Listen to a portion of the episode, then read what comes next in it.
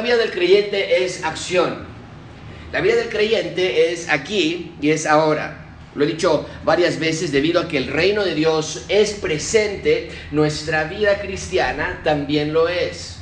Actuamos como ciudadanos del reino de Dios diariamente porque vivimos sabiendo que nuestro presente es real y es verdadero. Y sin embargo también he enfatizado en muchas ocasiones que si tenemos esperanza presente es porque tenemos promesas futuras. En otras palabras, la razón de nuestra vida presente, mucha atención con esto, es nuestra vida futura. Queridos amigos, si entendemos que Jesús va a regresar, entonces nuestra manera de ver la vida va a cambiar radicalmente. Pero si no creemos o si olvidamos, o bien, peor aún, si relegamos a segundo plano la realidad de que Jesús viene pronto otra vez, nuestra vida aquí en la tierra pierde sentido, pierde dirección. Una vida cristiana sin la percepción de que Jesús viene otra vez no es plenamente cristiana, es imposible.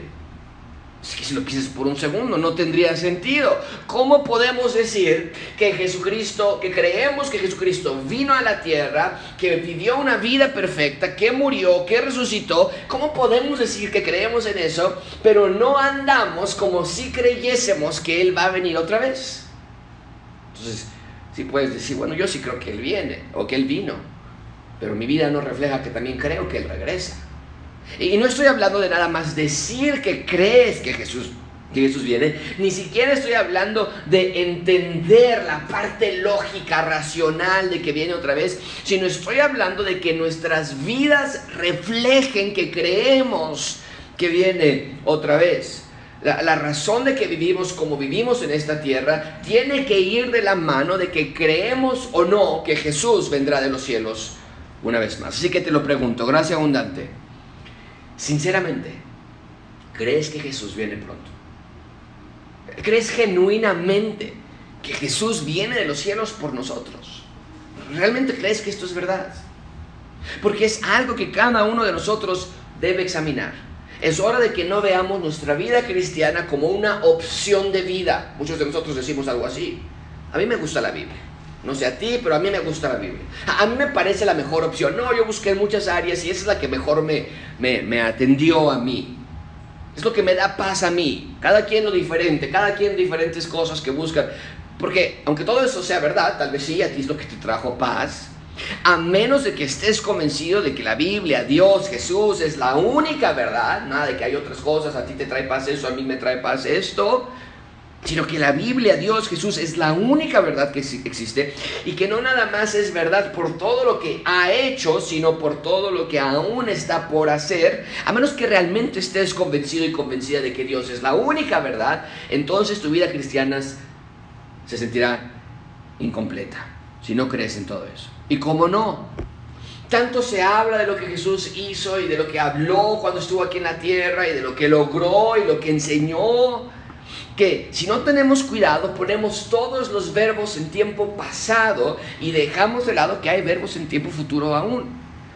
Y hoy vamos a ver esta, esta realidad. Pedro está llegando ya al final de su carta, esta carta a los creyentes. La semana pasada nos habló de la orden, basta ya, nos dijo, la vida pasada es pasada. Ahora tenemos una vida presente y servimos a Dios con todas nuestras fuerzas. Y si recuerdas, la semana pasada nos habló de aquellos que están en rebeldía. ¿Tú recuerdas? Pedro nos dijo que no debemos andar como ellos. ¿Por qué? Eh, ¿Lo, recuerdas? Pedro lo dijo así. A estos les parece cosa extraña que ustedes no corran con ellos en el mismo desenfreno de disolución y se burlan, los atacan, los ultrajan. Pero ellos darán cuenta al que está preparado para juzgar a los vivos y a los muertos. Mucha atención con ese versículo que tiene en la pantalla. Ahí es donde nos quedamos la semana pasada. No corramos con ellos, nos dijo Pedro, porque el fin de ellos, lo que está en el versículo 5, es que hay un juicio que va a venir sobre ellos muy pronto. Nosotros no tenemos el mismo fin, nosotros no corremos hacia el mismo destino. Nuestro futuro es otro. ¿Cuál es nuestro fin? ¿Cuál es nuestro futuro? Pues estar con el Señor Jesucristo, siempre. Amigos, este es el punto. Los que no creen en Jesús viven en pecado y su fin va a ser congruente con su estilo de vida. Los que no creen en Jesús tienen un estilo de vida que va a ser congruente con su fin, con su juicio. Ustedes que sí creen en Jesús, dice Pedro, viven en obediencia a Dios y su fin va a ser congruente a su estilo de vida. Y tiene todo el sentido del mundo, ¿no es cierto? Y que, porque la semana pasada nos habló Pedro de cómo andan los gentiles, nos dijo Pedro. Y la palabra gentiles describe a todos los que no creen en el Evangelio. Y hoy nos va a hablar de cómo viven los ciudadanos del reino de Dios. Pero todo va de la mano de ese punto, no quiero que lo olviden. El fin de ellos es juicio, dice Pedro. El de ustedes no es juicio, el, el fin de ustedes es vida. El punto principal de este sermón es que Dios quiere que entiendan que debido a que Jesús regresa pronto, nuestras vidas deben reflejar nuestra ciudadanía.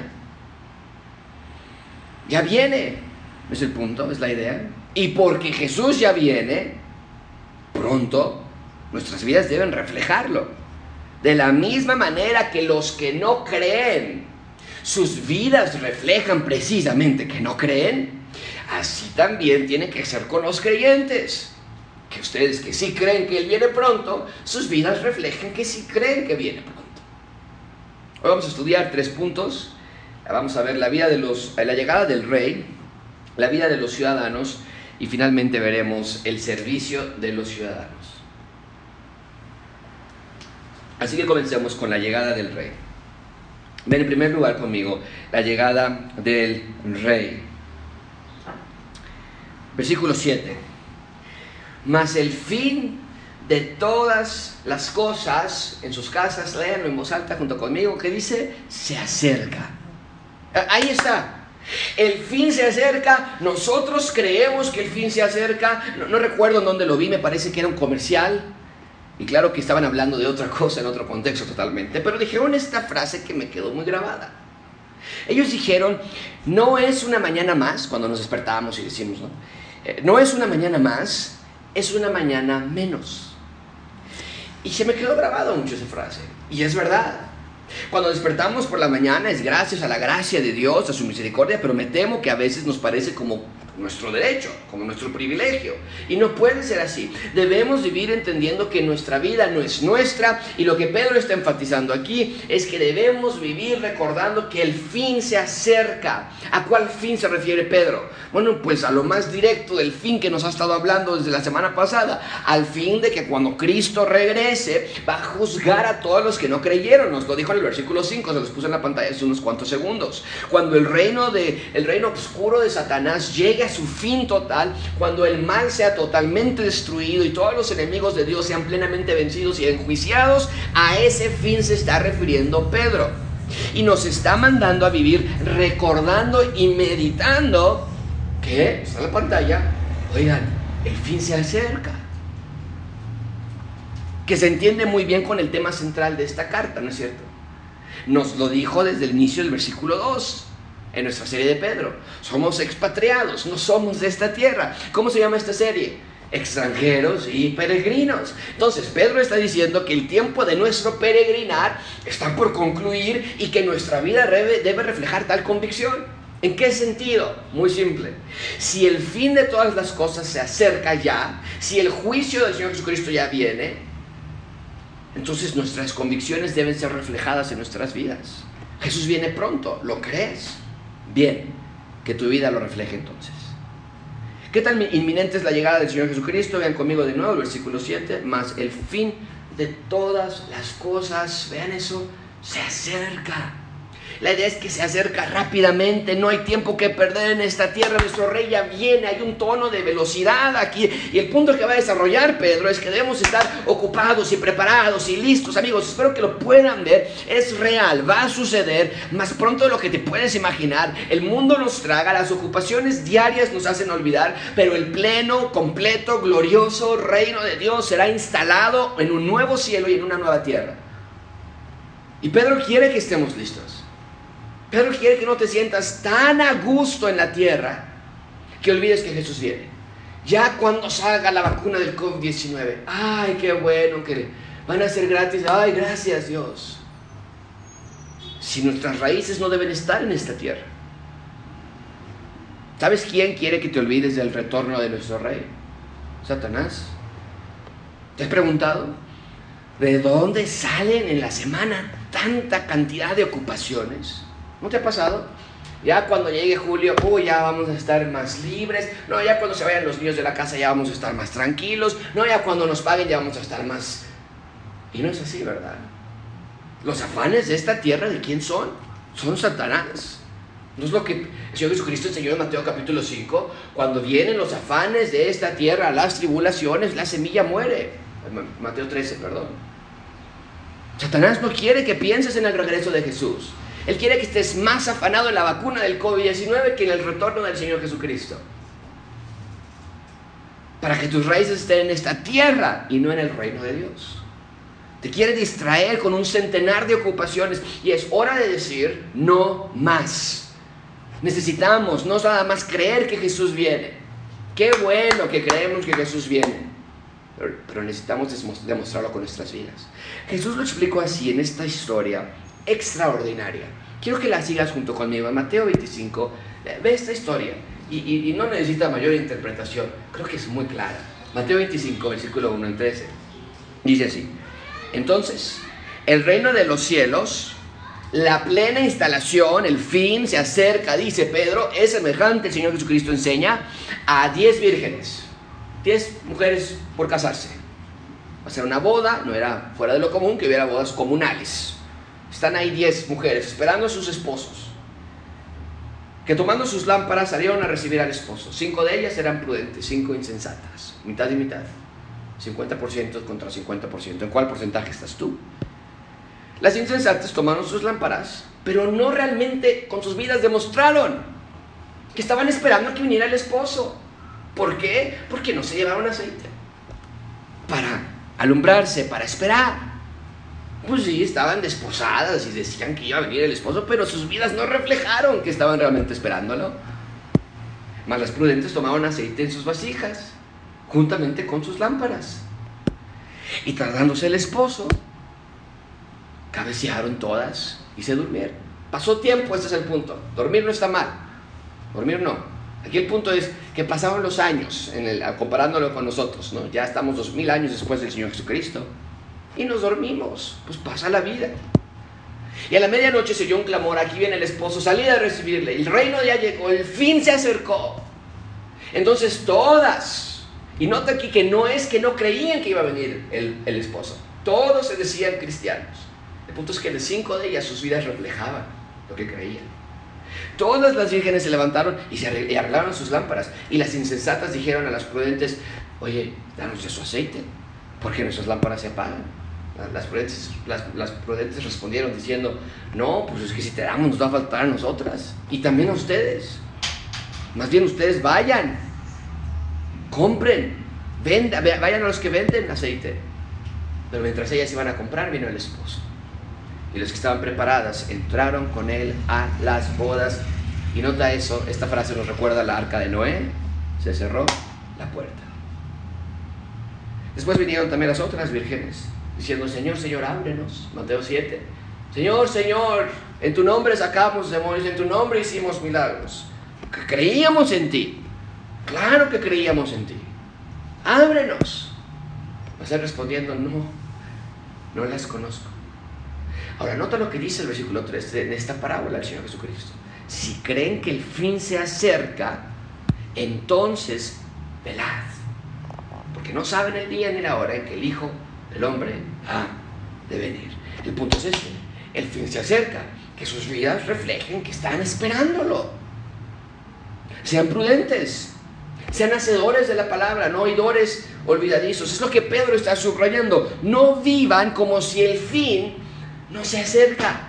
¿Cuándo vas a comenzar a leer tu Biblia? ¿Cuándo vas a comenzar a perdonar a tu esposo? ¿Cuándo vas a comenzar a enseñar a tus hijos en la iglesia en casa? ¿Cuándo vas a empezar a confesar tus pecados? ¿Cuándo vas a comenzar a servir en la iglesia? ¿Cuándo vas a comenzar a amar a Dios, a orar, a meditar en su palabra? Mañana, mañana, mañana. Dice Pedro, no, no nada más vivan por vivir, vivan con propósito. Bien, ahí tenemos entonces la llegada del rey. El rey está por llegar y entonces la pregunta que nos debemos hacer es, bueno, pero ¿cómo? ¿Cómo vivo, cómo vivo con propósito? Y, va, y Pedro va a responder esa pregunta, la vida de los ciudadanos. Vean conmigo el versículo 7, la vida de los ciudadanos. Dice el versículo 7, mas el fin de todas las cosas se acerca. Punto y coma. Por lo tanto, esa es la respuesta obvia. Bueno, Ser pues sobrios y velad oración, que por cierto se conecta con lo que el Señor Jesucristo acaba de decir en la parábola de las diez vírgenes. Velad, no sabéis la hora ni el día en que el Señor, en que el reino de los cielos ha de venir. Dice, dice Pedro, velad, sed pues sobrios y velad en oración. ¡Wow! Esa frase, sed sobrios y velad en oración. No me puedo imaginar al apóstol Pedro escribiendo estas palabras. ¿Qué habrá pasado por su mente cuando escribió en su carta a los expatriados de Ponto Galacia? Sed sobrios y velad. Y es que esa frase, esa frase, sed sobrios y velad, es extremadamente personal en la vida de Pedro. No es cualquier frase, no es algo que se le ocurrió en el momento, todo lo contrario guiado en el Espíritu Santo, desde luego, inspirado por el Espíritu Santo. Pero hay lecciones en la vida de las personas que son tan importantes, que son tan impactantes, que incluso hasta años después sigues hablando de lo mismo. ¿No te ha pasado eso? Hay cosas en tu vida que son tan impactantes que las sigues contando con tanta realidad. Y esta frase es un excelente ejemplo de todo esto. ¿Por qué digo esto? Muy simple. Porque años atrás, Pedro recibió la misma instrucción. ¿Ves esto en la pantalla? Sed sobrios y velad. Pedro la recibió primero, antes de darla. Pero no la obedeció. Pedro era más joven, más inmaduro, aún sin entender la importancia de velar y orar. Y Pedro decidió ignorar esta orden. Y las consecuencias fueron catastróficas en la vida de Pedro. Vamos a ir a ese episodio para ver por qué esta orden es tan crucial para Pedro. Vamos a viajar al pasado unos cuantos años, ¿de acuerdo? Nada más de manera de contexto, vamos a ir a la, a la escena de la noche que está por ser crucificado el Señor Jesucristo. Los discípulos no saben que va a ser crucificado, están comiendo la última cena, la cena del Señor, ellos están cenando normal. Y el Señor Jesucristo los lleva a un jardín, ¿recuerdas? Les dice, vamos a orar, vayan conmigo. Y ven ustedes mismos lo que pasa. Entonces llegó Jesús con ellos a un lugar, se llama Getsemaní. Y dijo a sus discípulos, oigan, sienten aquí, entre tanto que voy allí y oro. Y a los demás discípulos los dejó allí, pero se llevó al círculo más cercano a él y tomó, y lo subrayé ahí, a Pedro. Es muy importante por lo que estamos leyendo ahorita. Y a los dos hijos de Zebedeo, y comenzó a entristecerse y angustiarse en gran manera el Señor Jesucristo por la crucifixión que estaba y por el peso del pecado que iba a cargar él. Entonces Jesús les dijo, mi alma está muy triste hasta la muerte, quedaos aquí y, ¿qué dice? Velad conmigo. Yendo un poco adelante, el Señor Jesucristo los dejó ahí velando y se postró sobre su rostro, orando, diciendo, Padre mío, si es posible, pase de mí esta copa, que no sea como yo quiero, como tú. Pero entonces regresó a revisar a los que estaban orando y les halló, ¿qué dice el texto en versículo 40? Los halló durmiendo. Y dijo a Pedro, así que no habéis podido velar. ¿Ves esa frase? Por eso Pedro nos dice, velen. Se le quedó tan grabado el no haber velado. Velad y orad. Les dice, es literalmente lo que el Señor Jesucristo le dijo, le dijo a Pedro, que falló catastróficamente Pedro, que ahora va a las iglesias y les dice, ustedes no vayan a cometer el mismo error que yo cometí, ustedes velen y oren. Dice el versículo 41 que una de las razones por las que estamos velando y orando es para no entrar en tentación. ¿Por qué? Porque el espíritu a la verdad está dispuesto, pero la carne es débil. La orden de Jesús era clara, velad y oráis para que orad, para que no entren en tentación. Es una orden inminente, imprescindible, fundamental para nosotros. Pedro decidió ignorarla, no le dio la mayor importancia, se fue a dormir y su vida fue tocada para siempre. Negó al Señor Jesucristo tres veces, se desanimó por haber negado al Señor Jesucristo, decayó, se deprimió, se confundió y finalmente regresó a pescar y abandonó el llamado de seguir al Señor Jesucristo. Y desde luego sabemos que Jesús lo restauró y Pedro rectificó su caminar, evidentemente, está aquí escribiendo una carta a una iglesia. Pero esta orden le quedó tan impregnada en su corazón.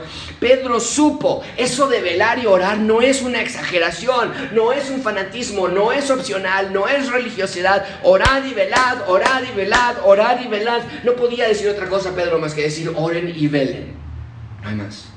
El espíritu del ciudadano, amigos, del reino de Dios, está dispuesto. Claro que tú ya quieres reconciliarte con tu pareja, claro que tú ya quieres confesar tus pecados, desde luego que tú ya quieres orar y leer la Biblia todos los días. El espíritu está dispuesto, pero la carne es débil. Y si vamos a vivir diferente al mundo, si vamos a resistir las presiones que el mundo nos trae, si vamos a correr en dirección opuesta para que las personas que están afuera les parezca extraño que nosotros no corremos en la misma dirección que ellos, no lo puedes lograr sin velar y sin orar. Anota esto, velar habla de estar alertas, preparados, listos. ¿Qué es lo que vimos en la parábola de las diez vírgenes? Mucha atención con esto, amigos. Nadie puede prepararse para la llegada de nuestro rey sin estar velando. Nadie puede hacerlo. Tú no eres la excepción. ¿Crees que Jesús viene? Sí, sí, viene Jesús. Y lo del reino y lo del cielo nuevo, sí, sí, sí. ¿Y estás velando? ¿Estás alerta? No, bueno, es que mi esposa es la, la más espiritual. No, es que yo no le entiendo muchas cosas. Lo puse en la pantalla. Nadie puede prepararse para la llegada del rey y no estar velando. Es el punto de las parábolas, de la parábola de las diez vírgenes. Las diez vírgenes no velaron y el Señor Jesucristo el momento del reino de los cielos, no les abrió la puerta. Nadie, no hay tal cosa. Si crees que viene, te preparas. Y si te has dejado de preparar, te arrepientes y rectificas como Pedro lo hizo. Si has dejado de leer tu Biblia esta mañana, si has abandonado tu emoción y tu convicción de ser creyente, si has cedido al pecado, te arrepientes, rectificas y te preparas para la llegada del rey. Y la oración que dice Pedro aquí. Velad y orad. La oración es parte crucial de nuestra vida cristiana. Necesitamos vivir en oración, hablando con nuestro Rey, comunicándonos con Él antes de pelear, antes de pensar cosas mundanas. Ora, habla a tu Rey. Dice Pedro, velad y orad, porque Jesús ya viene, el fin se acerca. Por lo tanto, prepárense y oren todos los días. La oración, amigos, habla de comunión con Dios. Nadie puede orar a Dios si estás en un pecado que no estás confesando. Pues claro que no. Es como querer engañar a Dios. ¿Quieres una vida de oración genuina? ¿Quieres una vida de oración viva, que sientes que te escucha cuando hablas con Él? Mantén tu relación con Dios limpia entonces, todos los días, a través de la confesión de pecados. Ora sin cesar y sé santo como Él es santo. Bien, entonces el ciudadano del reino de Dios no anda como los gentiles, ¿verdad? ¿Cómo es su vivir? Esperando al rey, velando en su vida personal espiritual y orando. Esa es nuestra relación vertical con Dios, hacia arriba, pero no se queda allí. La vida del ciudadano con otros ciudadanos también se tiene que ver afectada. Vean versículo 8. Y ante todo, dice, tened entre vosotros ferviente amor, porque el amor cubrirá multitud de pecados. Ya nos dijo nuestra relación vertical, velen y oren. Ahora nos va a hablar de nuestra relación eh, horizontal. Entre los ciudadanos del reino, dice Pedro, hay un amor genuino y no puede ser diferente. Mucha atención con esto. Y me salté uno aquellos que han sido amados profundamente pueden amar de igual manera. Entre nosotros no puede haber rencillas. En la iglesia de Gracia Abundante. Pero en otras iglesias también. Pero hablando aquí a Gracia Abundante. Los que nos están viendo por internet. No puede haber rencillas. No puede haber divisiones. ¿Por qué? Ah, porque entre nosotros nunca nadie nos va a lastimar. No, porque esa es la idea que muchos tienen de iglesias, ¿verdad? Que en las iglesias no debe haber gente que se enoje con otros. Yo no puedo creer que allá, que allá afuera lo entiendo, que se peleen, pero en la iglesia, que siempre me preguntas, bueno, pues ¿qué, qué tienen los de allá afuera? Que claro que somos seres humanos, también va a haber dificultades. Hay personas que piensan que en las iglesias no hay personas que hieren a otros, o que no hay arranques, pero no es así. Las iglesias, entre nosotros, los esposos, los hijos, Va a haber confrontaciones, va a haber malentendidos, va a haber palabras hirientes. Eso no va a faltar. Lo queremos evitar al máximo, desde luego, pero somos seres humanos y va a suceder. Pero lo que no puede haber en las iglesias entre creyentes es rencillas, es murmuraciones, es divisiones. ¿Por qué? Porque dice el texto, el amor cubrirá multitud de pecados. ¿Habrá pecados cometidos por otros en nuestras congregaciones? ¿Qué es lo que dice Pedro? Sí. Y nota que dice Pedro, no nada más uno, ¿eh? ¿Cuántos? Lo dice aquí. Multitud. Eso es, ah, pero bueno, ya le pasé una, ya le pasé dos, ya es mucho, ¿no? Dice Pedro, multitud. Nos hace perdonar multitud de pecados. Eso es algo que también Pedro aprendió muy bien. Cuando, cuando estuvo con Jesucristo, una vez le preguntó al Señor Jesucristo cuando estaba en la tierra todavía, se acerca a Pedro y le dice, oye Señor Jesús, ¿cuántas veces debo perdonar a mi prójimo?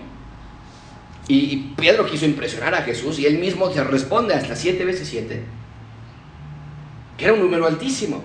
En ese entonces no te pasaba más que una no había misericordia, no había perdón. Entonces cuando dice Pedro siete veces siete, wow, suena muy generoso, pero ¿qué le responde el Señor Jesucristo? No te digo hasta siete, sino aún setenta veces siete. Por eso, años después, esa lección se le quedó tan grabada también que nos dice, el amor, ese es el punto. No te pongas a contar cuántas veces le perdonas a tu esposo. No te pongas a contar cuántas veces le perdonas al hermano que te hirió. El amor cubre multitud de pecados. Punto. ¿Así lo entendió Pedro? Te pregunto a ti, Así lo estás entendiendo tú. Eso es lo que tienes que entender, amigo. No se trata de lo que te hicieron, se trata del que te amó. Mucha atención con eso. No se trata de lo que te hicieron. No, José, es que tú no sabes. Se trata del que te amó. En efecto, yo no sé qué te han hecho, pero si eres creyente, si eres ciudadano del reino de Dios, yo sí sé quién te ha amado y cómo te ha amado. Si has sido amado amada. Ahora puedes amar a tu prójimo también. Esposo, esposa, sí puedes amar a tu cónyuge. Déjame volver a decir eso.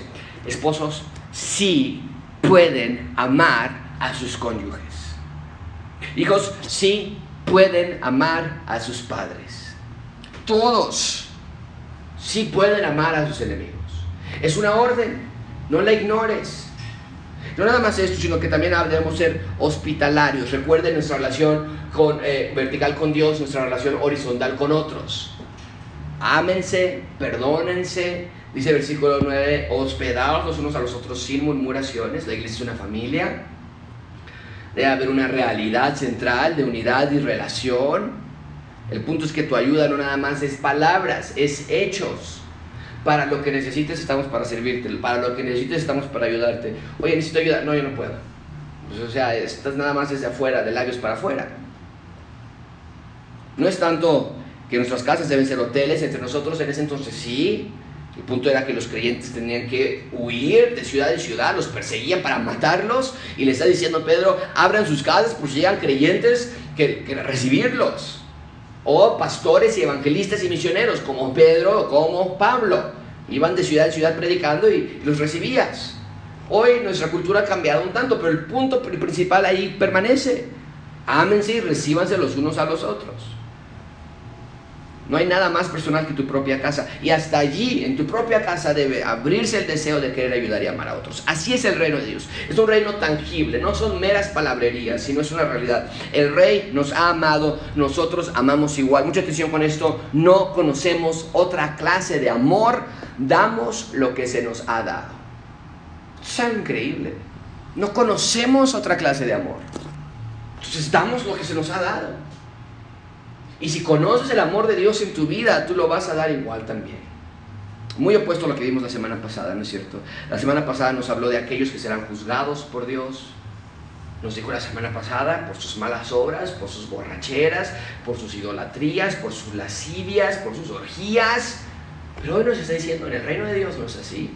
Nuestro rey viene pronto, por lo tanto nos mantenemos alerta, velando en oración, nuestras vidas reflejan esa realidad y avanzamos. Bien, entonces nuestras vidas llevan una relación vertical con Dios, una relación horizontal con otros, pero no se queda allí. Finalmente vean conmigo el servicio de los ciudadanos. El servicio de los ciudadanos. Versículo 10. cada uno, según el don que ha recibido, ministrelo a otros. Mucha atención con este versículo. Todos los creyentes han recibido un don. Dice Pedro, cada uno. ¿Qué es un don?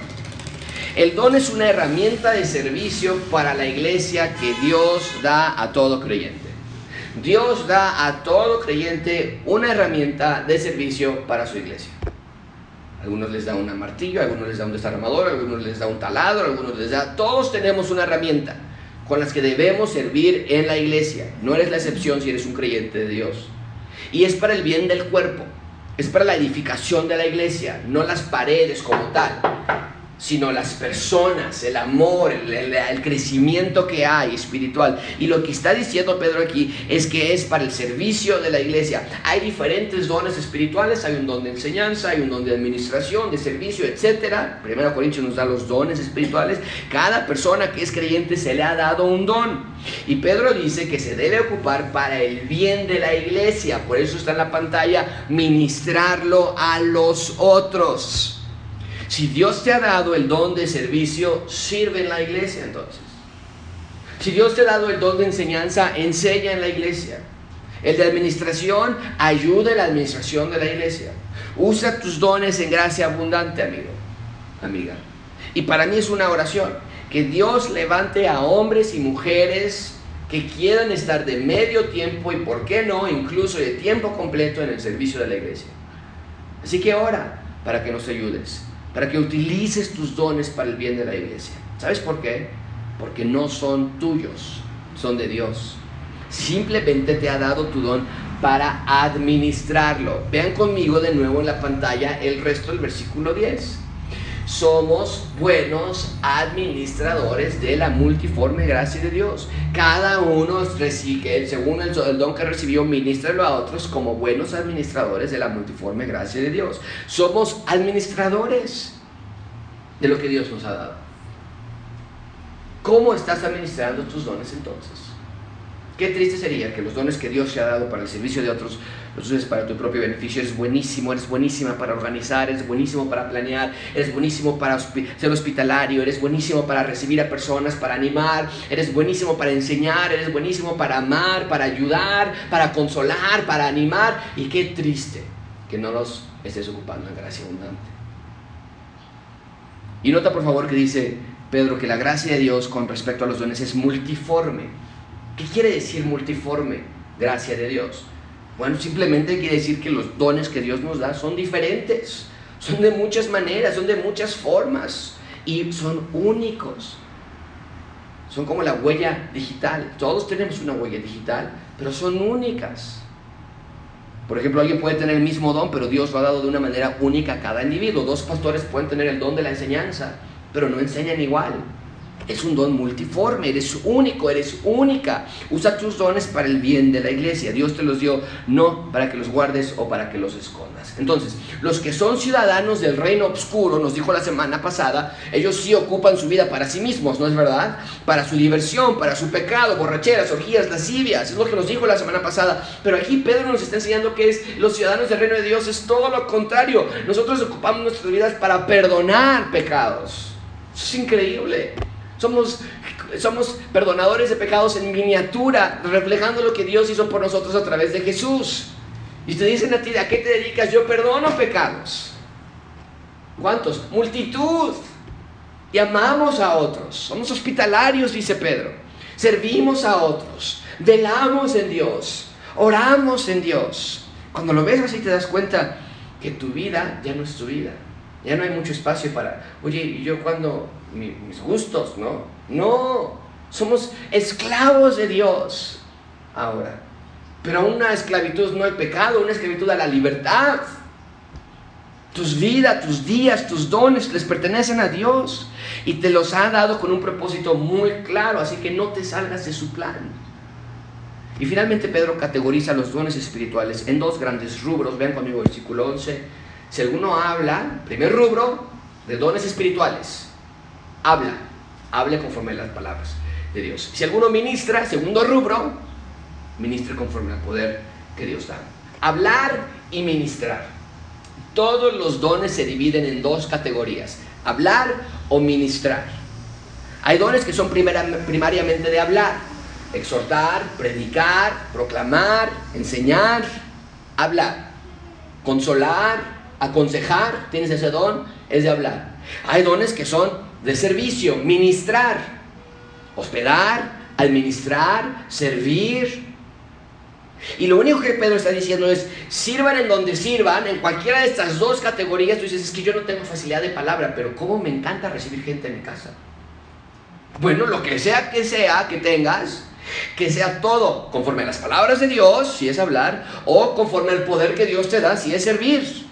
Pero no se trata de lo que tú tengas que decir, no se trata de lo que tú quieras hacer en tus propias fuerzas. Ah, voy a abrir mi casa voy a poner un, un restaurante voy a recibir a muchas personas. es conforme al poder que Dios da, no conforme a tus propias fuerzas. Se trata de Dios, se trata de su poder, se trata de sus palabras. Y todo para qué ven el resto del versículo 11. Háganlo para que ustedes sean famosos. ¿Es lo que dice el texto? No, que todo lo que ustedes hablan y ministran, es un problema muy grande. Hay personas que servimos y dicen, es que nadie nota lo que yo hago, nadie me agradece, nadie, al contrario, todos me critican, ya no quiero servir yo en la iglesia, ¿para qué? ¿No? Es que no lo estabas diciendo para la gloria de Dios entonces. Porque si es para la gloria de Dios no te va a importar si te critican o no te critican. El propósito de nuestro servicio, ya sea hablar o ya sea de servir, dice, para que en todo sea glorificado por Jesucristo, a quien pertenece en la gloria del imperio por los siglos de los siglos. Amén. Una preciosa doxología la que Pedro nos deja aquí. Todo es para la gloria de Dios. Todo lo que hacemos va atado a ese propósito. Nadie más. Yo no. Es Jesús. Yo no. Es Dios. No mi gloria. Es la gloria de Dios. Y noten el lenguaje del reino que Pedro ocupa. Imperio, gloria, siglos. Este es un lenguaje, es palabras del reino. Es un reino eterno. De eso se trata toda la Biblia. Del rey y su reino. ¿Cómo podemos cerrar ese sermón? Jesús viene. ¿Lo crees? Si no lo habías pensado así antes, o si nadie te lo había dicho así, no es coincidencia que estés aquí viéndonos o de manera presencial, Jesús, el Rey, ya viene. No demorará ni un minuto más de lo que Él ya ha previsto. Así que cree en su Evangelio. Todos somos pecadores, incluido tú. Necesitas reconciliación con Dios y hoy te está diciendo cómo obtener esa reconciliación. Mediante Jesús. Él tomó tu lugar, Él te quiere perdonar. Y si ya eres salvo, mi pregunta para ti entonces es, ¿estás velando? ¿Estás preparando? ¿O estás dejando caerse los días uno tras otro? Y, ah, ya es miércoles, ya, ah, ya es sábado. La próxima semana me reconcilio, la próxima semana oro, la próxima semana hacemos iglesia en casa. Y pasando los días, uno tras otro. ¿Estás preparándote para tu llegada? ¿Cómo te va a encontrar? ¿Estás en oración? Crees que te escucha, hablas con Él, le haces sentir, le haces saber cómo te sientes, le haces preguntas a Dios, confides tus pecados. Esta mañana Pedro nos dejó muy claro que la vida de un creyente es totalmente opuesta a la de un no creyente. ¿Cómo está tu vida? El amor que Dios te ha dado generosamente.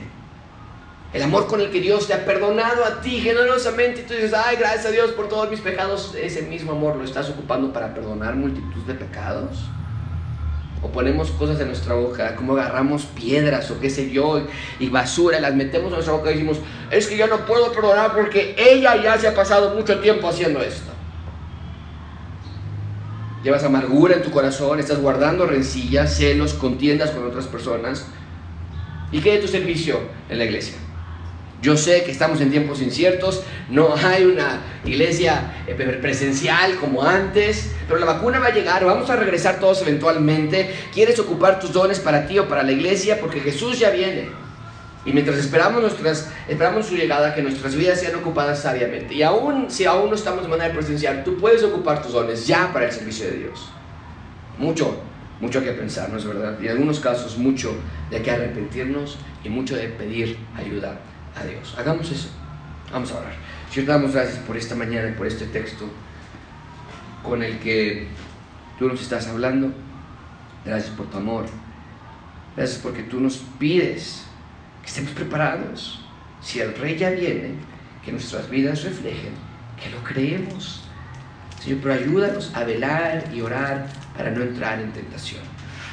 Porque a la verdad, ah, sí, cómo no, estamos dispuestísimos, pero la carne es débil. Y sin embargo, nos dormimos. Nos dormimos. Como Pedro, los hijos de Zebedeo se durmieron y sus vidas atravesaron un amargo trago por no velar, por no orar, así nosotros también. Pasamos el tiempo adormitados espiritualmente. Ayúdanos a despertar y velar y orar. En el nombre de Jesús. Amén.